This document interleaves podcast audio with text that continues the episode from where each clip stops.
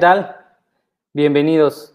De acuerdo con la Secretaría del Trabajo y Previsión Social, el nuevo modelo laboral está basado en tres ejes esenciales, la impartición de justicia, democracia sindical y la creación de un organismo de conciliación y registro. Soy Daniel Nápoles, bienvenidos al Instituto de Difusión Jurídica de Ciudad del Carmen, Campeche.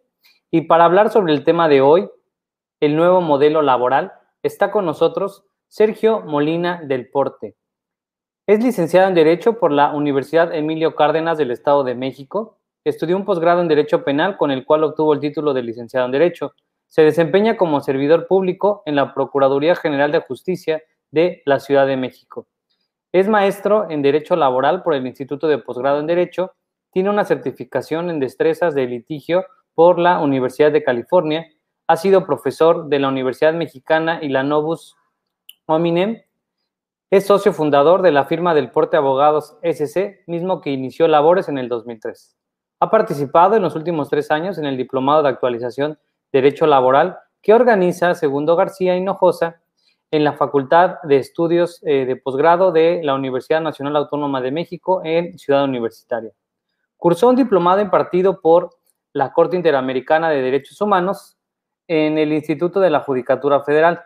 Es miembro del claustro de académicos del Centro de Estudios de Posgrado. Inició en febrero de 2020 la maestría en Argumentación Jurídica y Litigación Oral Penal en el Centro Universitario Milenio. Cursó el taller de destrezas de, litigación en el juicio oral laboral y cursó el taller de preparación para el primer concurso abierto de oposición en la designación de jueces de distrito en materia de trabajo, ambos por el Instituto GEVO en 2020. Actualmente es abogado postulante en la materia laboral en la que se ha desempeñado desde hace más de 20 años. Sin más preámbulo, damos la más cordial bienvenida a nuestro invitado especial de esta tarde. Sergio, ¿cómo estás? Hola Daniel, muchas gracias. Muy contento aquí este, contigo y compartiendo un poco de lo que, de, lo que, de nuestro diario este, andar con todas las personas que se gusten estar aquí presentes. Pues nada, nos va a dar más gusto que con sus preguntas, su participación, Daniel, pues hagan este, nuestra charla, como lo dije yo en mi publicación, este, interesante. Porque son esas preguntas las que finalmente nos ponen en entredicho a veces y nos ponen a pensar en los posibles, este, vamos, supuestos que vayan a, vayamos a encontrar en este nuevo modelo de trabajo.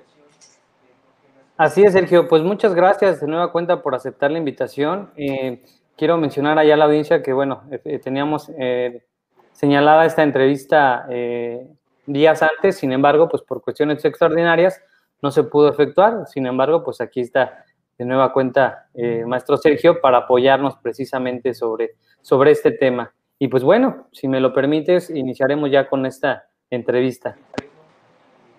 Con mucho gusto. Sí, bueno. el pasado lunes tuvimos que cancelar porque este, fui todo el día de trabajo a Tula de Allende Hidalgo este, ya no nos fue posible. Sin embargo, con todo el ánimo y con todo el gusto, este, damos inicio, Daniel. Así que, eh, pues tú dirás. Bien, pues bueno, como primer pregunta, eh, para ir adentrándonos al tema que nos vas a comentar esta tarde, quiero preguntarte, ¿cuándo es que inicia este cambio en la justicia del trabajo? Este, esta, este cambio se originó constitucionalmente en 2017 y el año pasado, en mayo de 2019, Daniel, este, ocurrió y se publicó el día primero de mayo del año pasado esta, esta reforma laboral tan importante, que como lo dije la vez pasada en nuestra charla, pues es la más importante en 100 años, toda vez que por virtud de esta reforma, este, por virtud de esta reforma, este, van a concluir, este, es decir, van a extinguirse las juntas de conciliación. Y bueno, eh, entrecomilladamente, puesto que estas se, se considera, Daniel, se prevé que estarán funcionando unos nueve o diez años más por virtud de pues el gran cúmulo de trabajo que tienen estas, esta autoridad. Sin embargo, a partir del día primero de octubre será el día en el cual abran sus puertas nuestros nuevos juzgados de trabajo. Bien, Sergio, y eh, una vez que nos has ya mencionado cómo es que inicia este, este nuevo sistema. ¿Qué podemos esperar de este cambio? ¿Es bueno? ¿Tiene este, cuestiones que no, no, están, no van a funcionar correctamente o por el contrario, cuestiones que van a ser de utilidad? ¿Qué nos puedes decir? Sí, este, es, es muy bueno, Daniel, es muy bueno. Este, no me gustaría este, parar o detenerme en la cuestión de lo que trajo este cambio, que fue claro. por el TEMEC. Más bien vamos a enfocarnos a lo que este, los compañeros abogados que están conectados les interesa. Este, no, no hablemos de ese cambio, que fue obligado, ya lo sabemos, en, en, ese capítulo este, que viene en ese tratado, pues obligó a México al cambio en su sistema de justicia. Mejor hablemos de los cambios que vamos a enfrentar una vez que estemos en esa sala de audiencias, este, en este nuevo juzgado. Hemos este, de referir obligadamente, Daniel, que previo acudir a este nuevo juzgado, tenemos que hacer una parada obligatoria en el centro de conciliación. Esta nueva autoridad administrativa se va a encargar de que las partes concilien.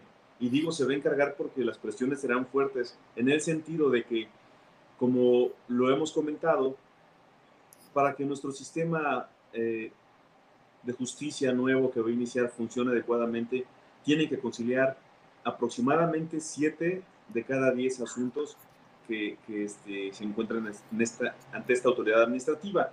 Lo digo porque, como ustedes lo saben, el principio de mediación obliga al juez a estar presente en sus audiencias, por lo tanto, este sin duda no va a tener la capacidad para enfrentar miles de asuntos como lo hace hoy día la Junta de Conciliación, ya que en las juntas de conciliación, como todos lo sabemos, los que alguna vez hemos andado por ahí, eh, de forma simultánea, las estenógrafas, que mayormente es personal femenino, atienden de forma simultánea este, diversas audiencias, es decir, podrían atender en un día hasta 80 audiencias, puesto que cada hora hay 7, 8 o 9 personas de ellas que simultáneamente las van atendiendo. Así que el juez no tiene esa capacidad de ubicuidad, ¿verdad? De, de, de multiplicarse.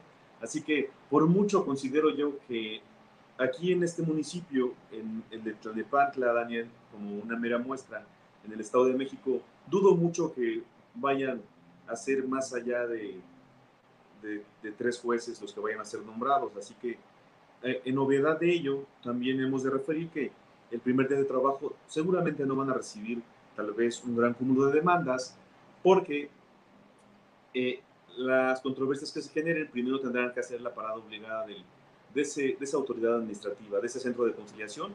Ante él, primero deberán acudir estas, las partes en conflicto para, con la intención firme, y, digo firme porque será el conciliador, este nuevo servidor público, el que se va a encargar de, de tratar de que las partes este, se lleguen a un buen convenio y, y eviten a juicio. Ahora sí, Daniel, vamos a lo que interesa, que es, ya dimos el salto a, a este, a este juzgado, ¿no? Vamos a tener, pensar que ya estamos enfrente de, de este nuevo juzgado. Vamos a pensar que ya pasó nuestra fase escrita, que es sumamente importante. Este, perdón, Daniel, eh, pregunta, tengo el aire acondicionado prendido, ¿se escucha mucho ruido para apagarlo? No, no, no, no, todo se escucha, no, sin problema, ¿eh? No, no, no se percibe. gracias. Acá todavía este, hizo el día de hoy bastante calor. Ok. Este, bueno, este, vamos a pensar que ya estamos ante esta nueva autoridad que es el, es el juez ya pasamos la fase escrita. Recordemos que una de, de, las cuestiones más importantes es que el descubrimiento probatorio, nuestro nuevo procedimiento, nos obliga a que desde el escrito inicial de demanda las partes hagan ese descubrimiento probatorio con todas las cuestiones que pudieran este, ello generar de forma negativa, ¿verdad? Tal vez, sin embargo, es, es el diseño de, de nuestro nuevo procedimiento de justicia.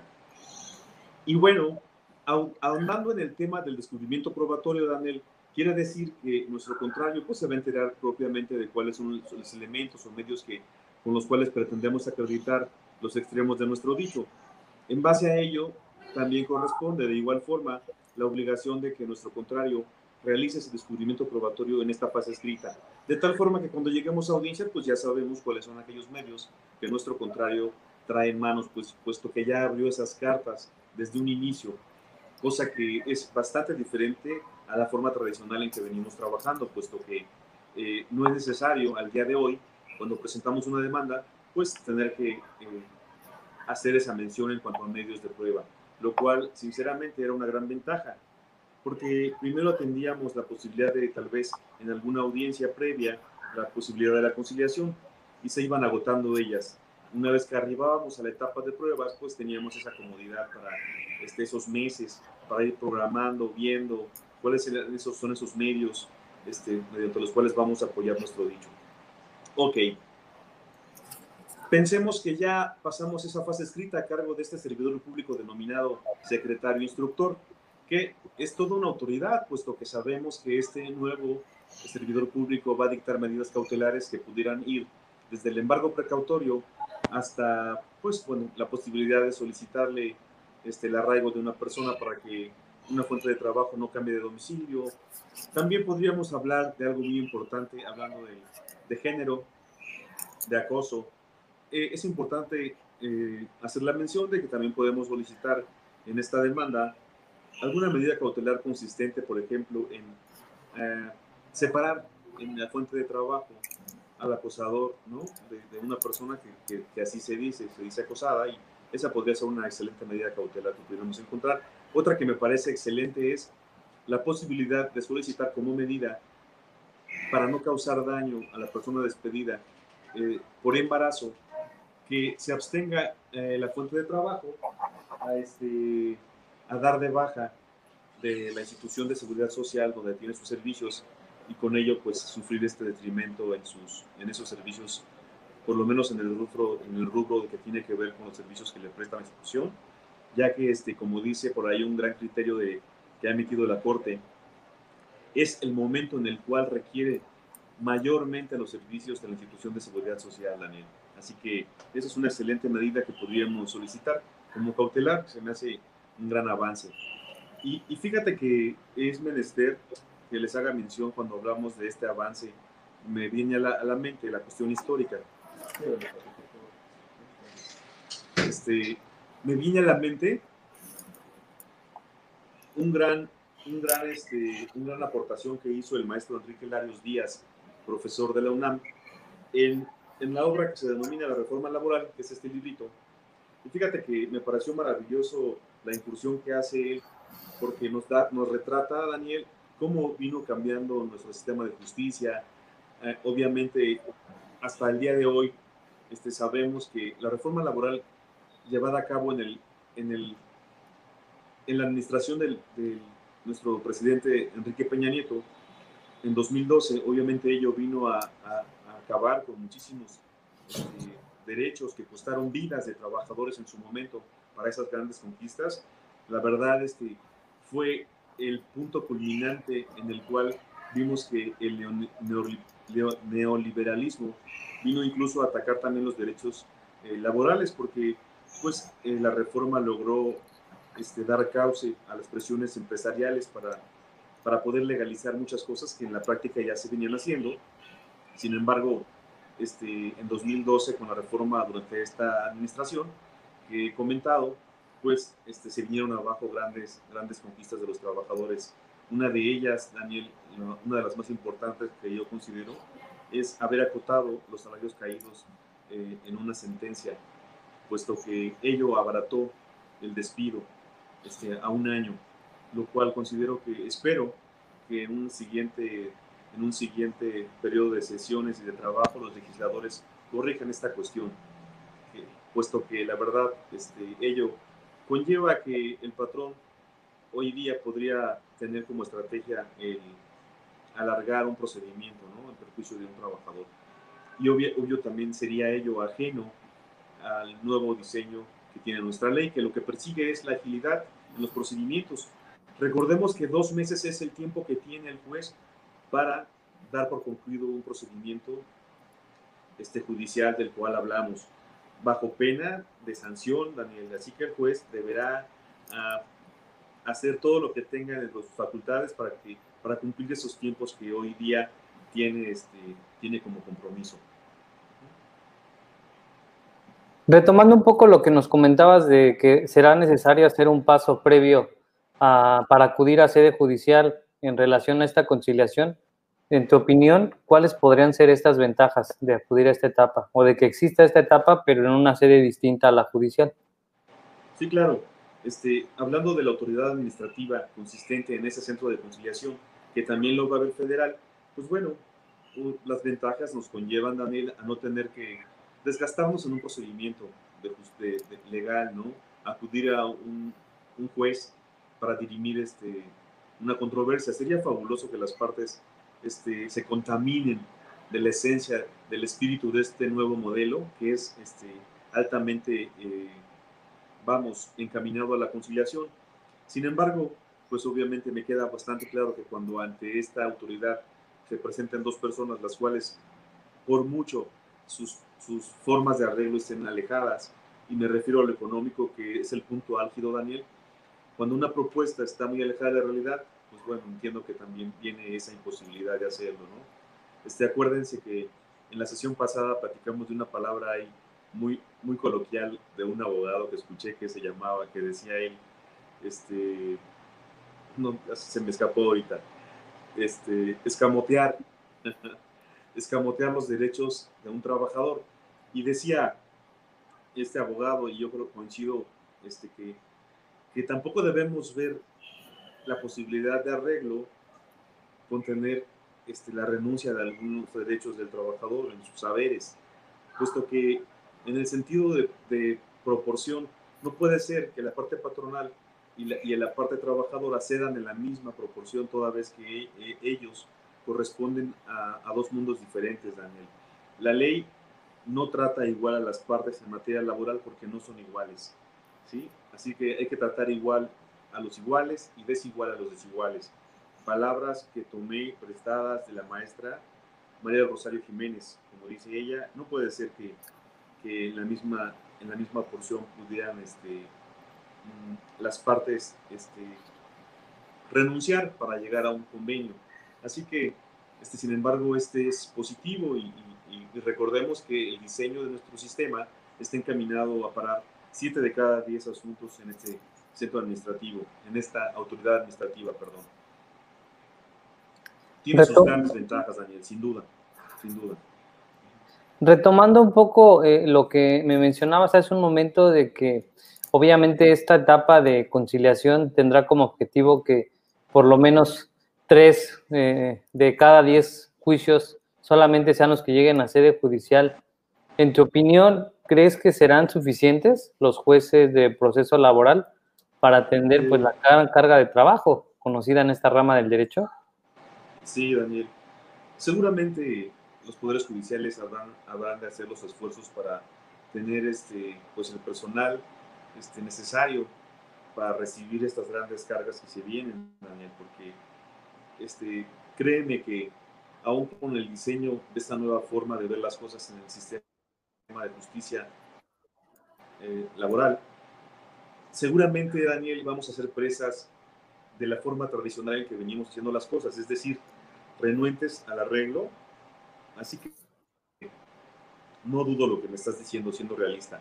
¿sí? Yo estoy muy, muy, este, vamos, viendo el sistema con buenos ojos. ¿Sabes qué me gusta mucho? El principio de veracidad que tiene, que recoge nuestra ley como algo novedoso. Es decir, por una parte, este juez tiene dos funciones. Garantizar los derechos del justiciable, eh, que es el que viene eh, con, desventajas, que es el trabajador, porque de forma tradicional, pues sus derechos siempre les, le han sido este, de alguna forma truncados, de forma tradicional, a decir de diversas opiniones de la Corte Interamericana de Derechos Humanos, así lo ha dicho. Y entonces, este trabajador, que de forma tradicional pues, se le ha relegado, este, está protegido, Daniel, por el principio de realidad, el cual consiste en que el juez va a evitar este, ser, eh, vamos, engañado por la formalidad que se le presenta en una estrategia de defensa. Es decir, si ante el juez se presenta como estrategia documentos que no reconocen esta relación de trabajo, pues obviamente este, ese principio va a evitar ese fraude en contra de sus derechos. Sin embargo, ojo, aquí viene lo más importante. Toda la esencia del derecho del trabajo está hoy mayormente presente en nuestra ley. Sin embargo, algo que yo veo muy representativo de este nuevo sistema y que se aparta, es decir, abandona el sistema tradicional, es el principio de veracidad. Dicho principio otorga al juez la posibilidad no solamente de pedir aclaraciones, sino de interrogar a quien esté frente a él, llámense peritos, testigos, en fin, cualquier deponente, el juez podrá interrogarlos en aras de desentrañar la verdad. Es decir, este principio es de los más importantes. Este, e inmediatamente lo identifico, Daniel, este, de la siguiente forma. Este principio de veracidad yo veo que en él se refleja este, el abandono de ese gran torneo de mentiras que está presente en el sistema tradicional. Es decir, el juez, cuando desentraña esta verdad, va a dar la razón a quien la tenga. Es decir, no quiere decir que en aras de proteger los derechos del trabajador que están constituidos en, nuestra ley, no quiere decir que por, en aras de la protección del derecho del trabajador va a pasar por alto mentiras. Así que una vez desentrañada la verdad, pues eh, él este, dará a cada quien lo que corresponda. Está peleado el nuevo modelo con la mentira. Se acabó el ofrecimiento de trabajo para efectos de arrojar la carga de la prueba. Sigue, sigue este, esa posibilidad, sigue latente, ofrecer el trabajo, pero no ya, pero no para perseguir esa argucia de, solamente arrojar la carga de la prueba al trabajador.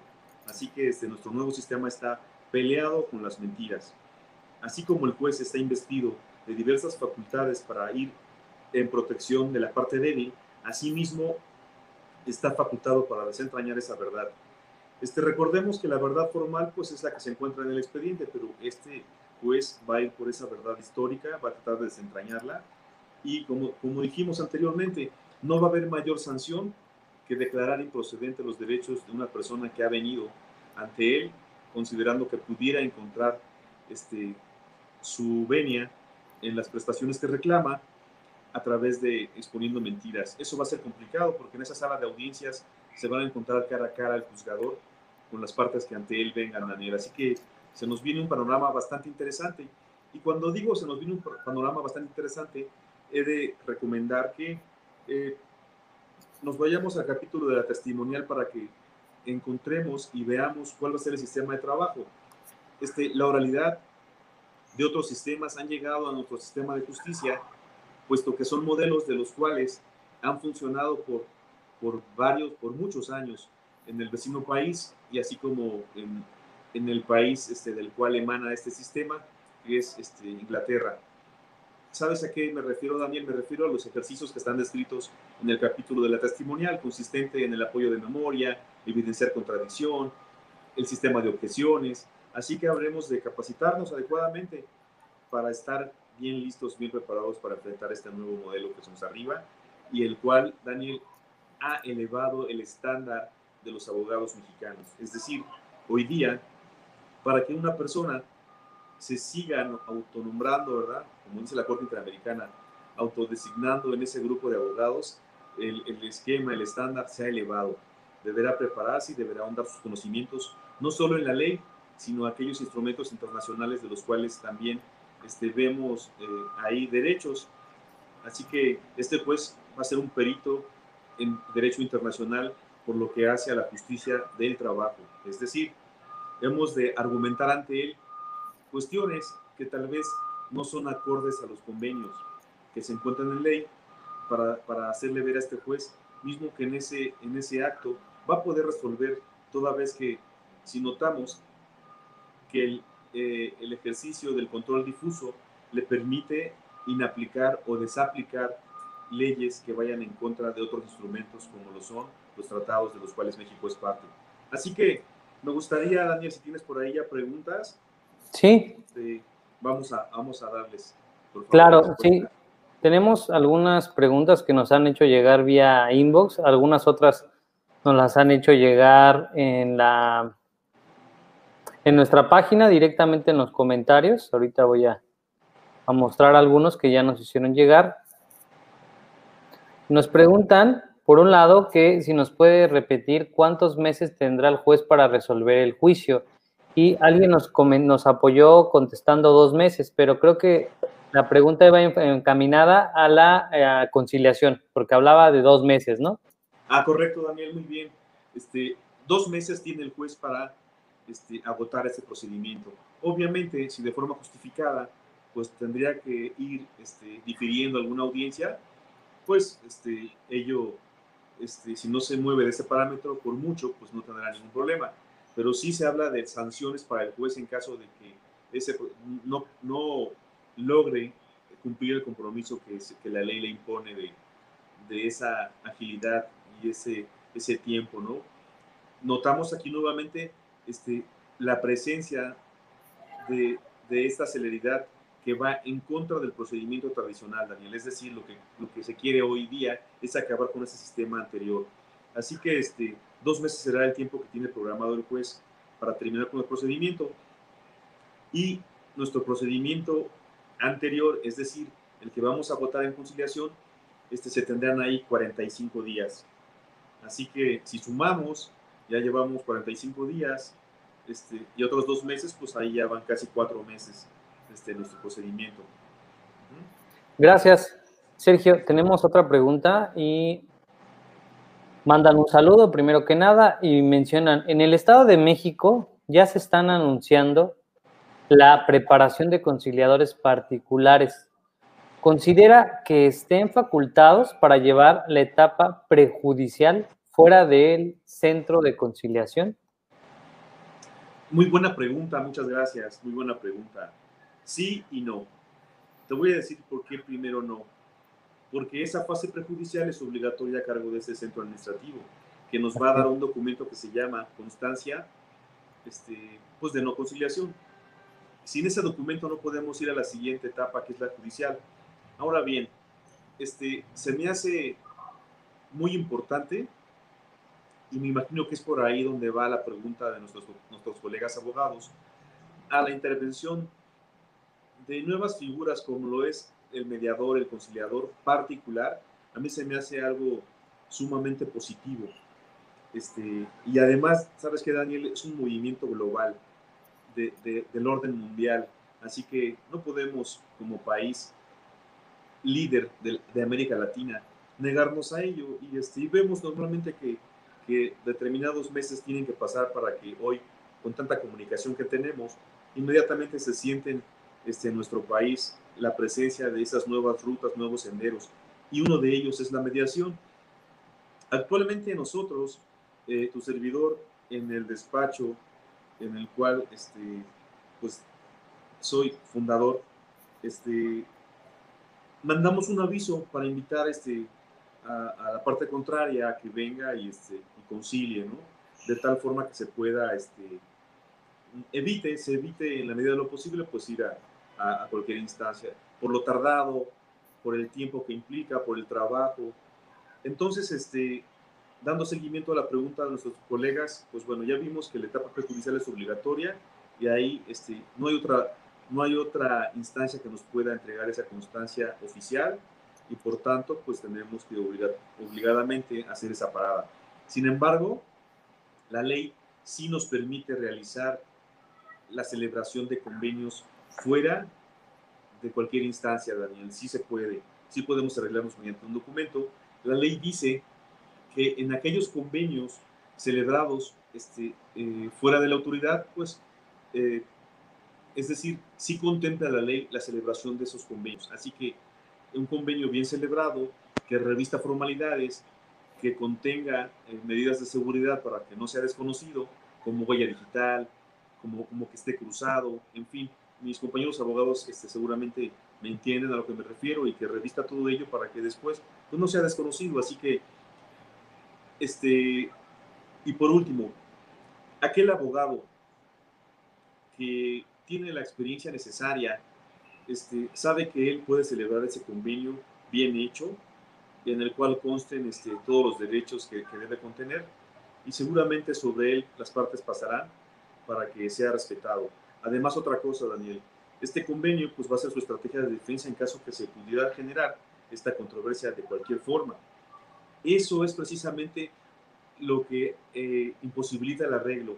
Saber que de cualquier forma, aunque nos arreglamos, celebramos un convenio, existen trabajadores que de cualquier forma van a ir a dar a la Junta de Conciliación, al Tribunal de Trabajo, para, para demandarnos de todos modos. Entiendo perfectamente la postura de algunas empresas, por virtud de las cuales no celebran esos convenios porque tienen el temor de que de todos modos se va a generar la demanda. Así que mejor la esperan y saben que cualquier acto que celebran ante la autoridad será, revestirá mayor formalidad. Entiendo perfectamente. Daniel, se me fue una pregunta por dando respuesta, no le di lectura. Ah, era, era, sí, era un saludo. Realmente eh, Marta Villalpando nos saluda desde Ciudad de Victoria, Tamaulipas. Menciona que son indispensables estas capacitaciones ante el nuevo escenario laboral. Muchas gracias al ponente y a los organizadores. Es lo que decía este comentario. Un saludo a Marta hasta Ciudad Victoria, Tamaulipas. Gracias a Marta hasta Ciudad Victoria, Tamaulipas, muy amable. Y sí, con todo el gusto, Daniel, con todo el ánimo, nos encontramos hoy contigo y con la gente que se, ha tomado el tiempo para escucharnos y estamos abiertos a cualquier duda, participación que tengan. Gracias. Y si no hay preguntas, Daniel, continuamos. tenemos, sí tenemos eh, varias preguntas ¿eh? este, que nos han hecho llegar, entonces voy a aprovechar primero con las que están en el chat y después me iría con las que nos hicieron llegar vía, vía inbox. La siguiente pregunta la formula Antonio y menciona que si entrando el nuevo modelo, los juicios tradicionales podrían ir a la etapa de conciliación. Claro. Este, entiendo que ya es un juicio. Sí, el juez nunca va a perder la facultad conciliatoria. aún ya estando en demanda, pudiera este, generarse una mejor empatía con el juez y tal vez este este tal vez sea el que tal vez se lleva esa medalla, eh, me refiero a la conciliación, tal vez no lo logró el anterior servidor público nuevo que es nuestro conciliador, pero posiblemente el juez lo logre, puesto que sigue con esas facultades. Tal vez estando eh, enfrente a él, Daniel, quiero pensar que han pasado algunos días, y fíjate que quienes tienen algunos años en, esta, en este diario, en esta diaria labor de la abogacía, me entenderán. Uno es el escenario cuando se da la controversia al inicio y pasados meses, ya pasaban los días, los ánimos este, se han enfriado, ¿no? Primeramente, una controversia están los ánimos muy caldeados y posteriormente, ya más frías las cabezas, pudieran pensar mejor, ¿no? Recordemos que el trabajo de nosotros como abogados va a ser también como amigables componedores que somos para tratar de, este, pues, a llegar a, a un arreglo, ¿no? Cuando no sea posible ello, entiendo que pueden ser una y mil razones para ello, ni modo, seguiremos adelante. Pero es importante la intervención siempre del abogado porque a veces las partes están muy reacias, molestas, tienen este, los ánimos exacerbados. Así que este, será trabajo nuestro hablar con cada uno de nuestros representados para hacerlos este, allegarse a veces a un buen arreglo y evitarse en la medida de lo posible, pues un daño. ¿A qué me refiero? Si fuera el trabajador, pues la improcedencia de sus acciones, que le dejaría, pues obviamente, sin esos montos que él pretende. Y si fuera la parte eh, patronal, también se quita un juicio que estará atendiendo, un posible daño en una sentencia. Gracias, Sergio. Tenemos otra pregunta. Me parece que ya se hizo mención de la respuesta en, al inicio de tu charla. Sin embargo, quiero mencionarla para que no pase desapercibida.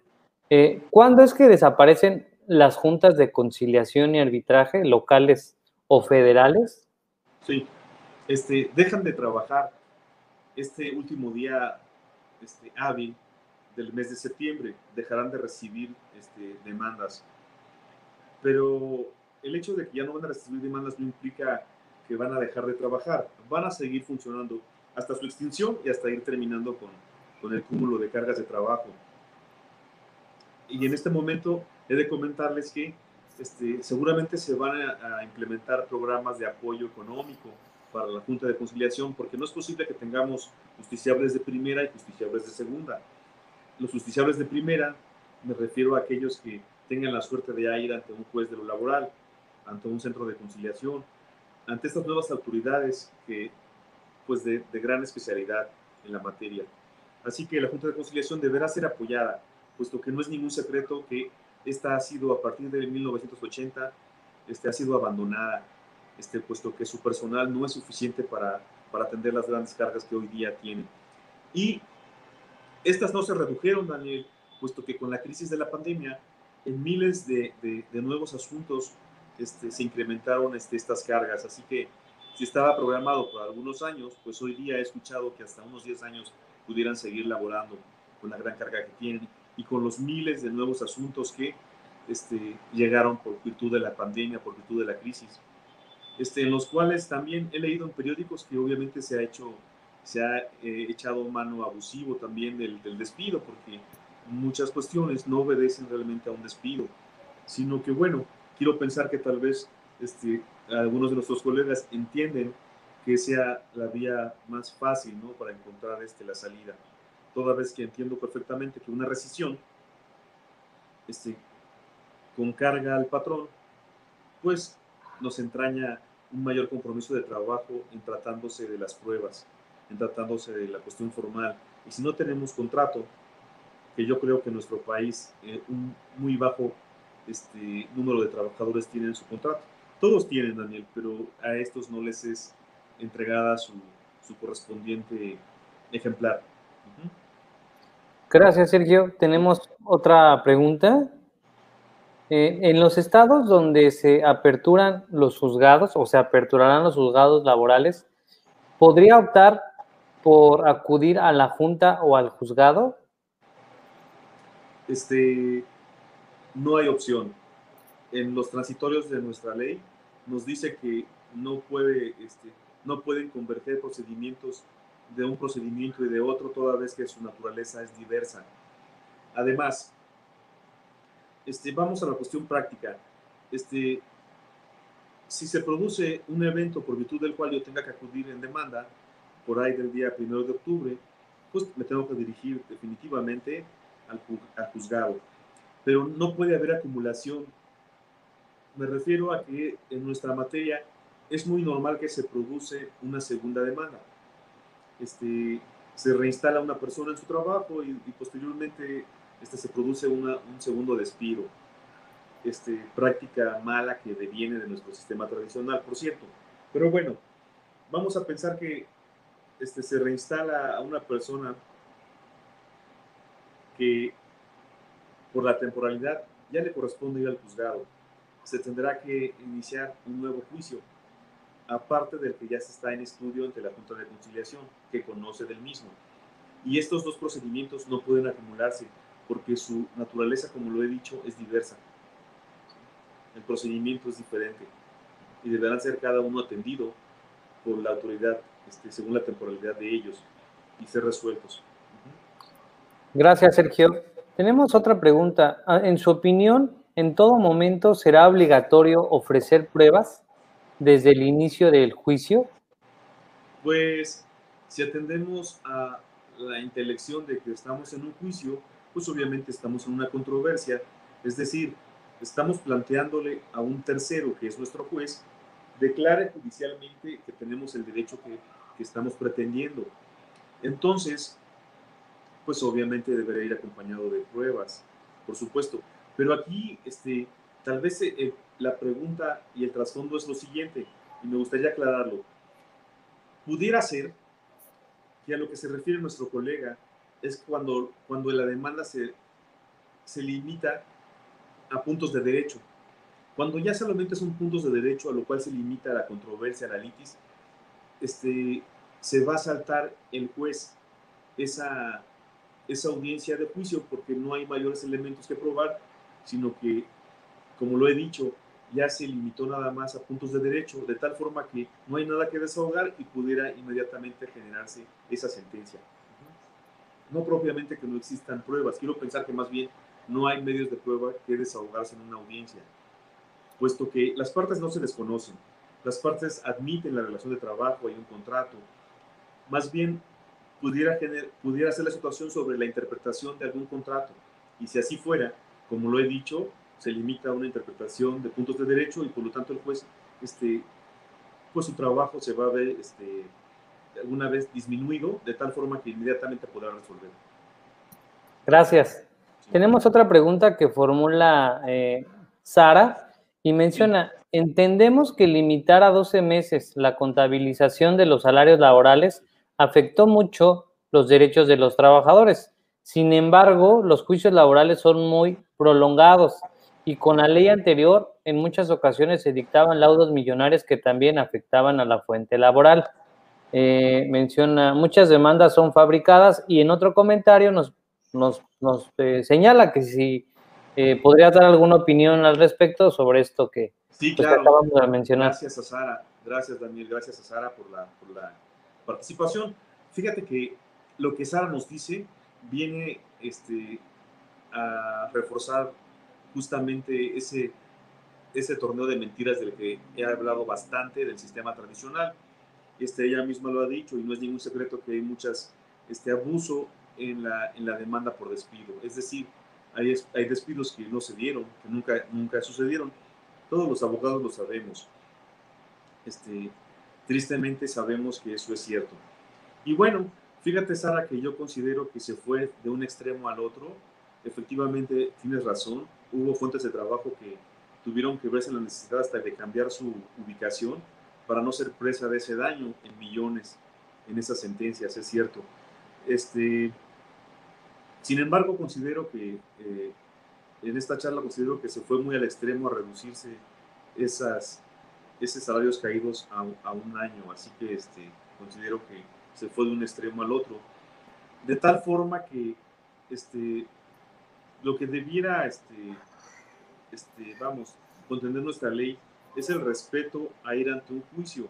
Y si tenemos, y si tenemos que, a lo más que me pueden condenar como patrones a un año de salarios caídos, la verdad es que yo no me atemorizo en nada, ya no me hace tanto daño. Y bueno, este, así que tal vez darle rienda suelta al trabajador para que se vaya a demandarnos, porque caeríamos en lo mismo. Y fíjate que se trata de que entendamos que el diseño de este nuevo modelo de trabajo, este nuevo modelo de diseño de justicia es diferente.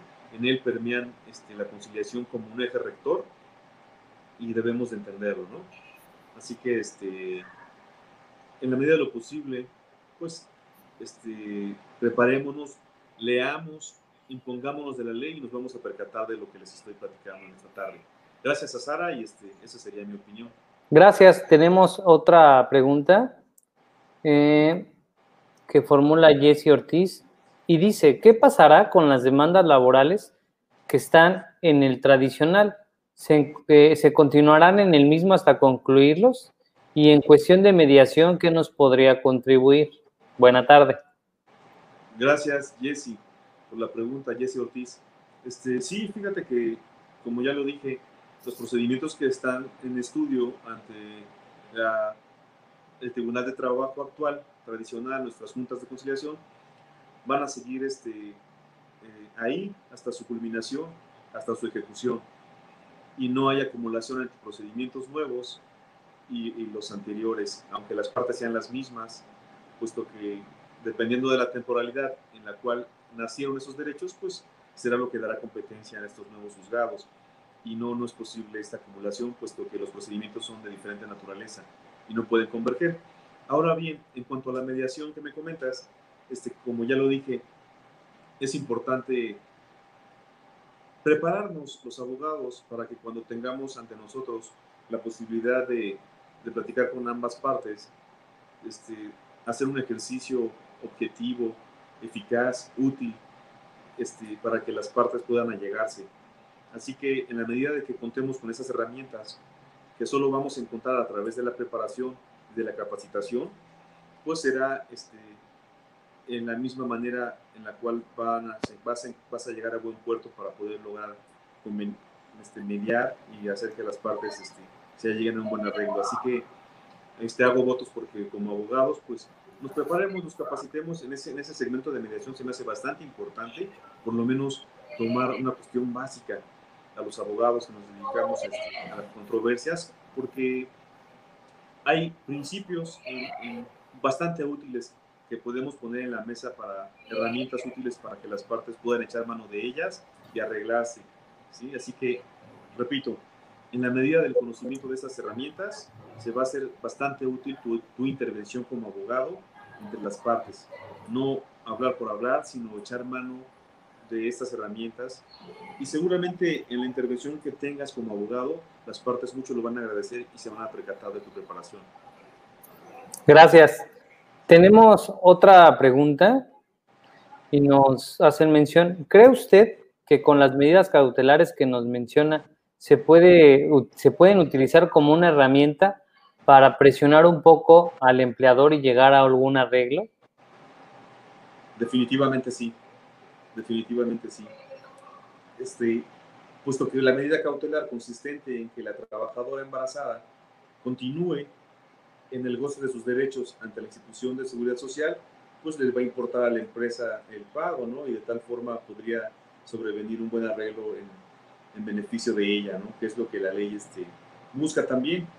No, no dejemos de lado el principio indubio pro operario y también el principio pro persona, que busca pues el mayor beneficio para la parte débil de este drama de justicia, ¿no? Entre patrón y trabajador.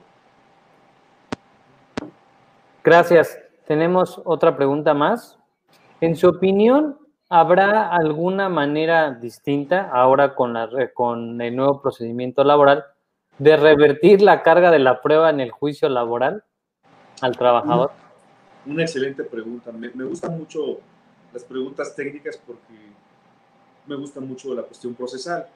Me considero pues, este, procesalista y apasionado del estudio de, de, de los procesos. Y fíjate que esta gran pregunta este, me hace dar este, la siguiente opinión. En la ley este, se van dando, se van haciendo ese reparto de cargas. ¿sí? Este, la ley nos menciona el principio de, de facilidad probatoria, por virtud del cual un juez puede ordenar, sin que las partes lo, lo pidan, lo soliciten, pruebas para llegarse de información.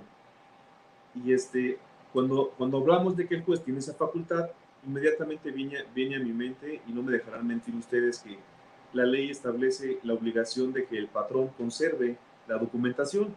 Así que si éste niega esa documentación o ya no la tiene, pues la ley le, trae aparejada una consecuencia. Pues la ley refiere que se dará por cierto este, el hecho que haya pretendido probarse mediante este, allegarse de ese documento. La ley nos va dando este, esas cargas originarias, por cierto, a las partes.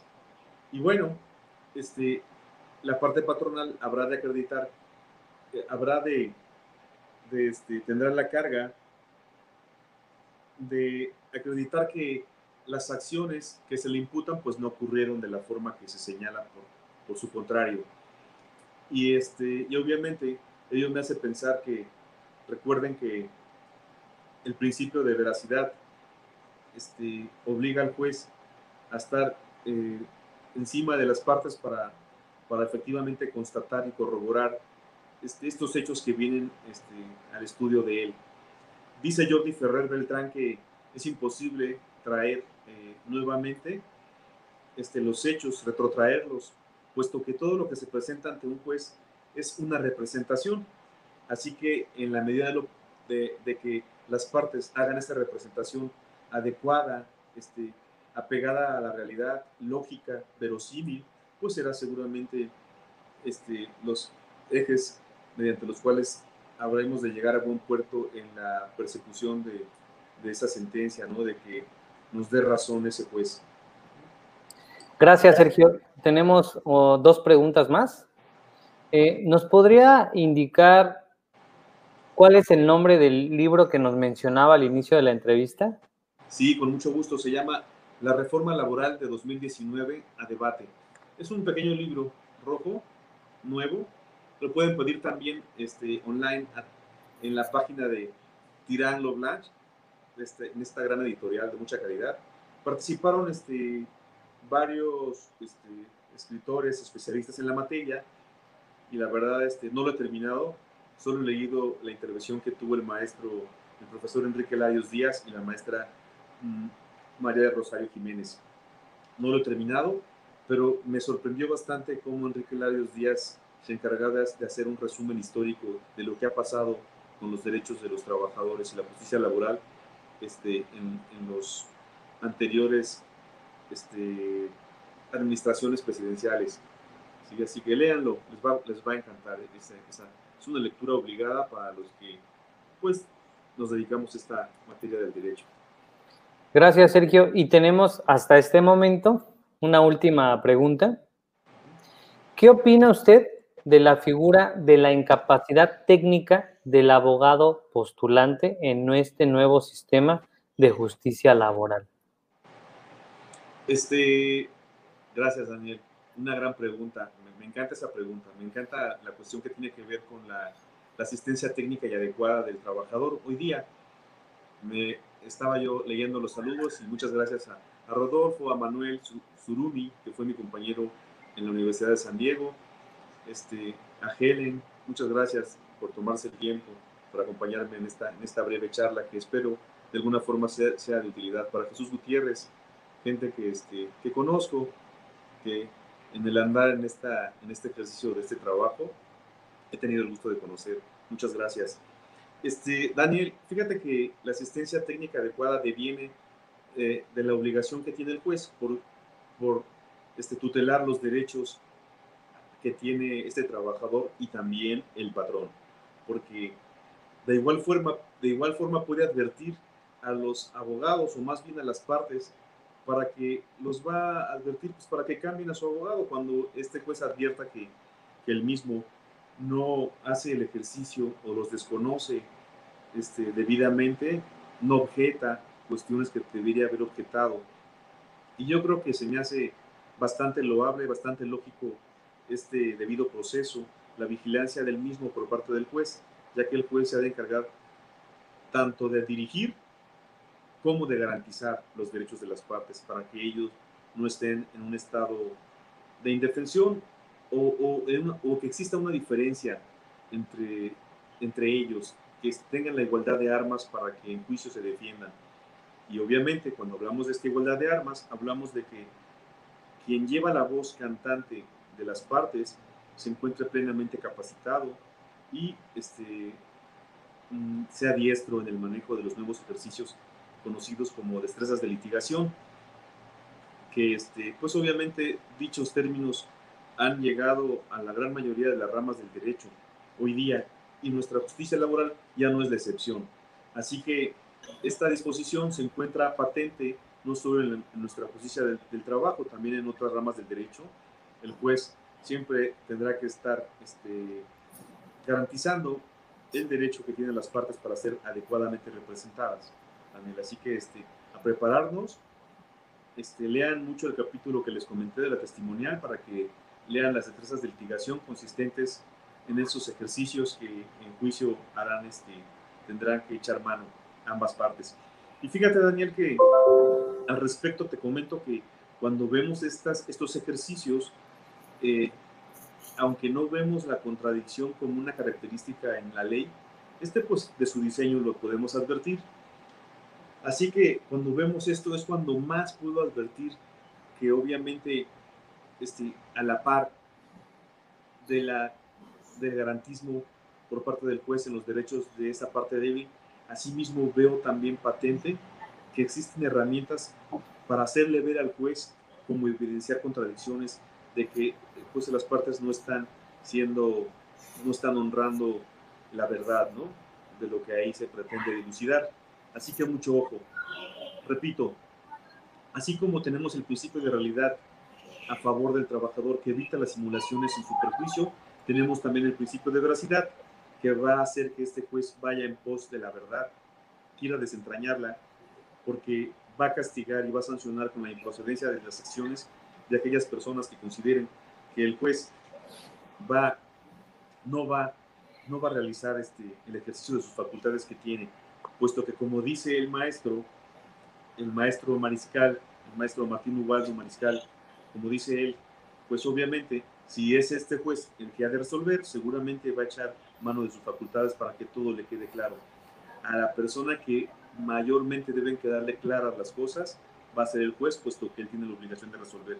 Así que seguramente Daniel no se va a quedar con dudas y va a pedir aclaraciones, va a realizar seguramente cuestionamientos, que ahora pues son abiertos esos cuestionamientos, es decir, se abandona el sistema tradicional de preguntar a través de un pliego de posiciones que ya se llevaba escrito, en donde obviamente esas preguntas pues eran completamente, este, inducían a la persona, puesto, puesto que iniciaban con el que diga si es cierto como lo es, pues ya lo estás induciendo a que diga si es cierto como lo es, porque así es, y eso ya se acabó en el diseño e intelección de este nuevo eh, paradigma, en el cual los cuestionamientos, este, las preguntas son abiertas.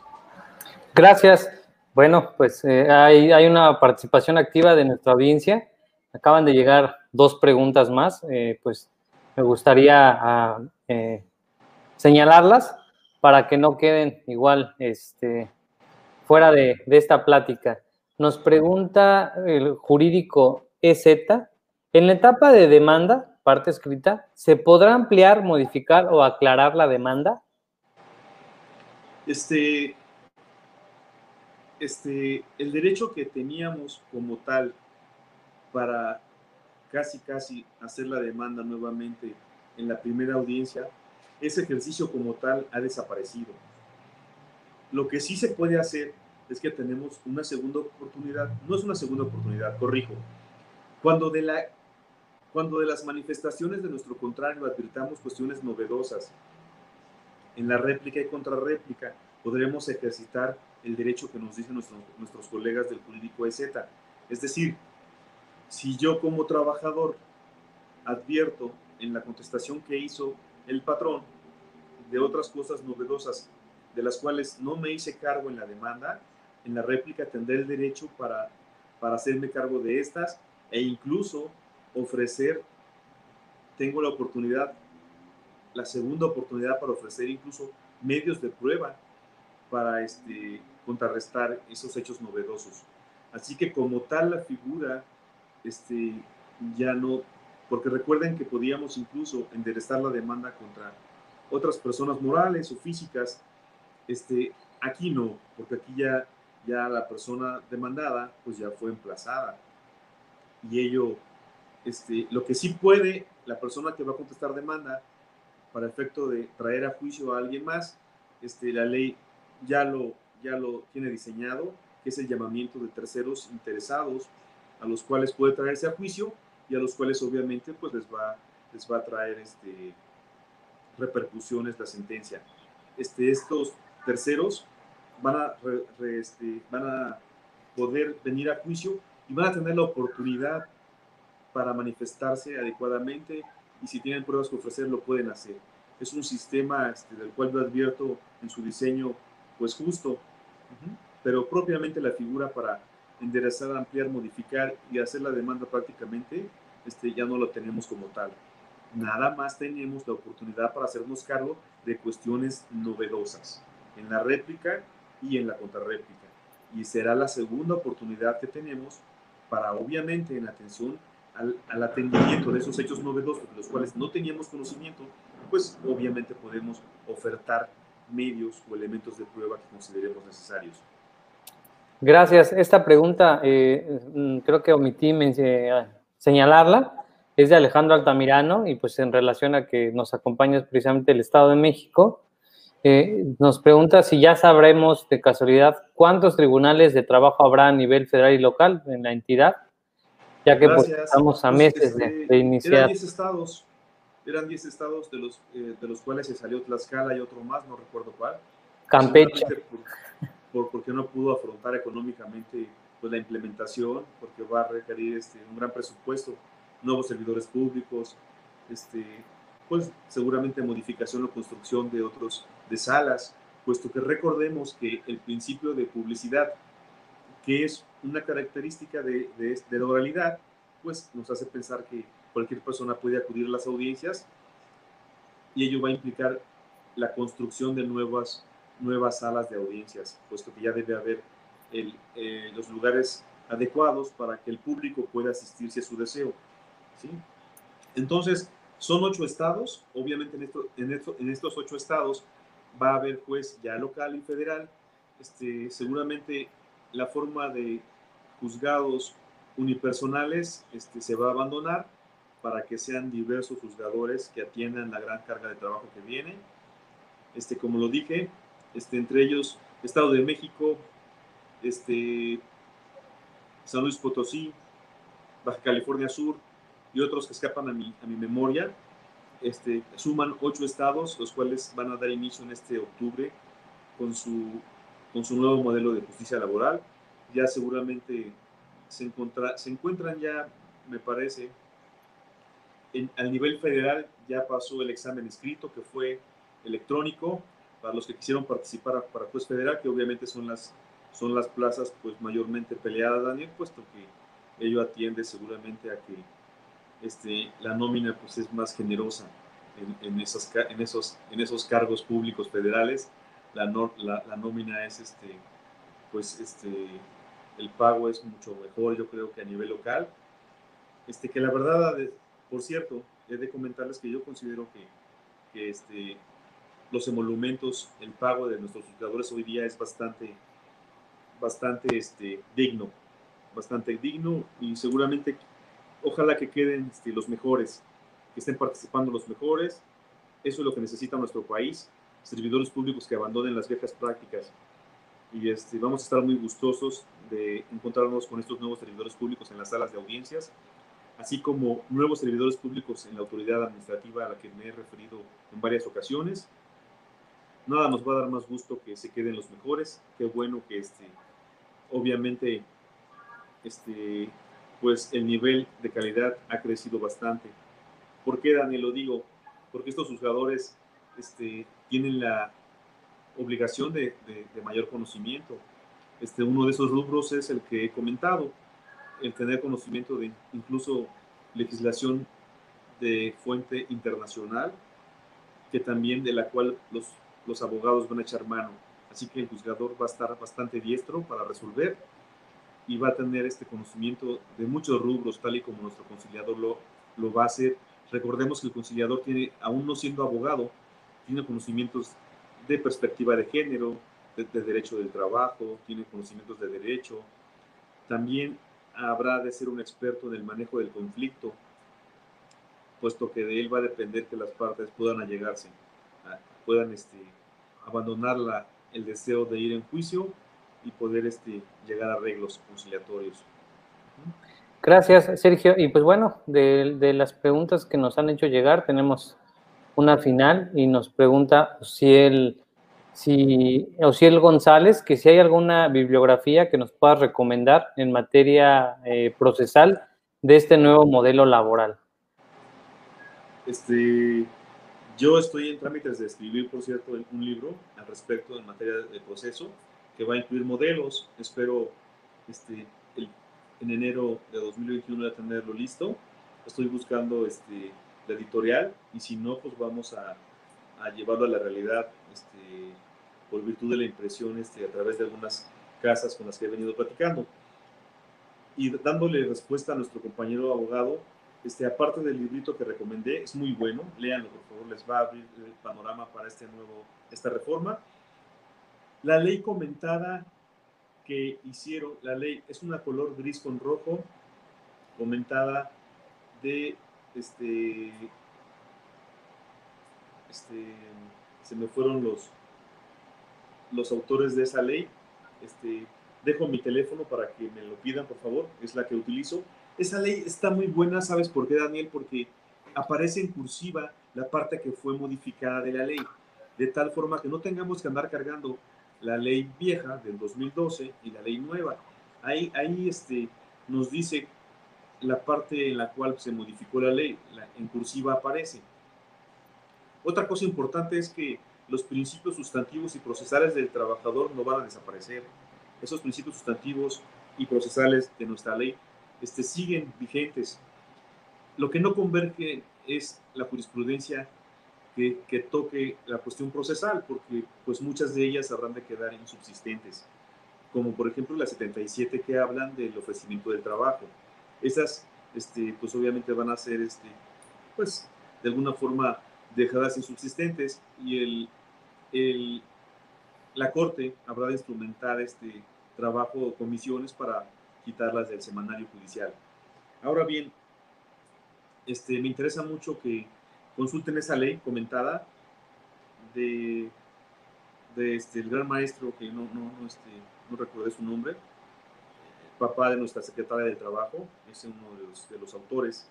Y, y, en mi teléfono, si gustan tomar nota, 55 21 90 03 93, este, les voy a pasar el, el, los autores de esa ley, que es la van a identificar, es gris con rojo, este, mayormente en ella... Justiniani, ¿no? Que apellida el, el, el, abogado que comentas, Justiniani, ¿no?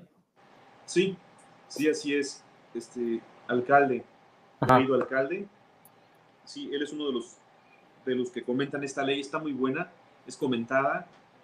También, este, aparte de este libro rojo, les puedo recomendar, este, bueno, pues es que actualmente yo he echado mano más bien de, de ponencias. Aprovechenlas, hay mucho material este, seguramente en las redes. Y este, cualquier duda que tengan, no dejen de mandarme un WhatsApp y en la medida de lo posible este, les daré contestación con todo gusto. Muchas gracias, Sergio. ¿Alguna red social, además de estos datos de contacto que nos has proporcionado, donde... En Facebook estoy como, con mi nombre completo, Sergio Molina del Porte. este, es la única red social que tengo. Okay. Este, mi teléfono celular, por si quieren mandarme un WhatsApp. Lo repito, 55 21 90 03 93. Con todo gusto, con toda confianza, mándenme audios, lo que quieran y yo les voy a dar respuesta. Perfecto, Sergio. Pues eh, a nombre del instituto no me queda más que darte las gracias por haber participado en este espacio, donde el objetivo principal es precisamente compartir el conocimiento y las experiencias adquiridas. Eh, esperemos tenerte una vez más en, en estos foros y es un gusto que hayas hecho la mención. Esperemos que hayamos sido de los primeros de la obra literaria de tu autoría que va a salir eh, publicada el próximo año. Mucho éxito y pues, pues estamos a tus órdenes aquí en, en, el instituto para la difusión necesaria que haya que darse. Muchísimas gracias, Daniel, yo lo sé. Así que es la primera vez que lo menciono, eso es cierto. Y este, voy a estar muy gustoso de compartirles en enero próximo esa, esa obra que nos habla de la cuestión procesal nueva. Gracias a todos por su atención. Que pasen un excelente viernes, un excelente fin de semana. Cuídense mucho y este, que lo disfruten, descansen. Gracias, Sergio. Nos vemos en la próxima. Con mucho gusto, Daniel, cuando quieran.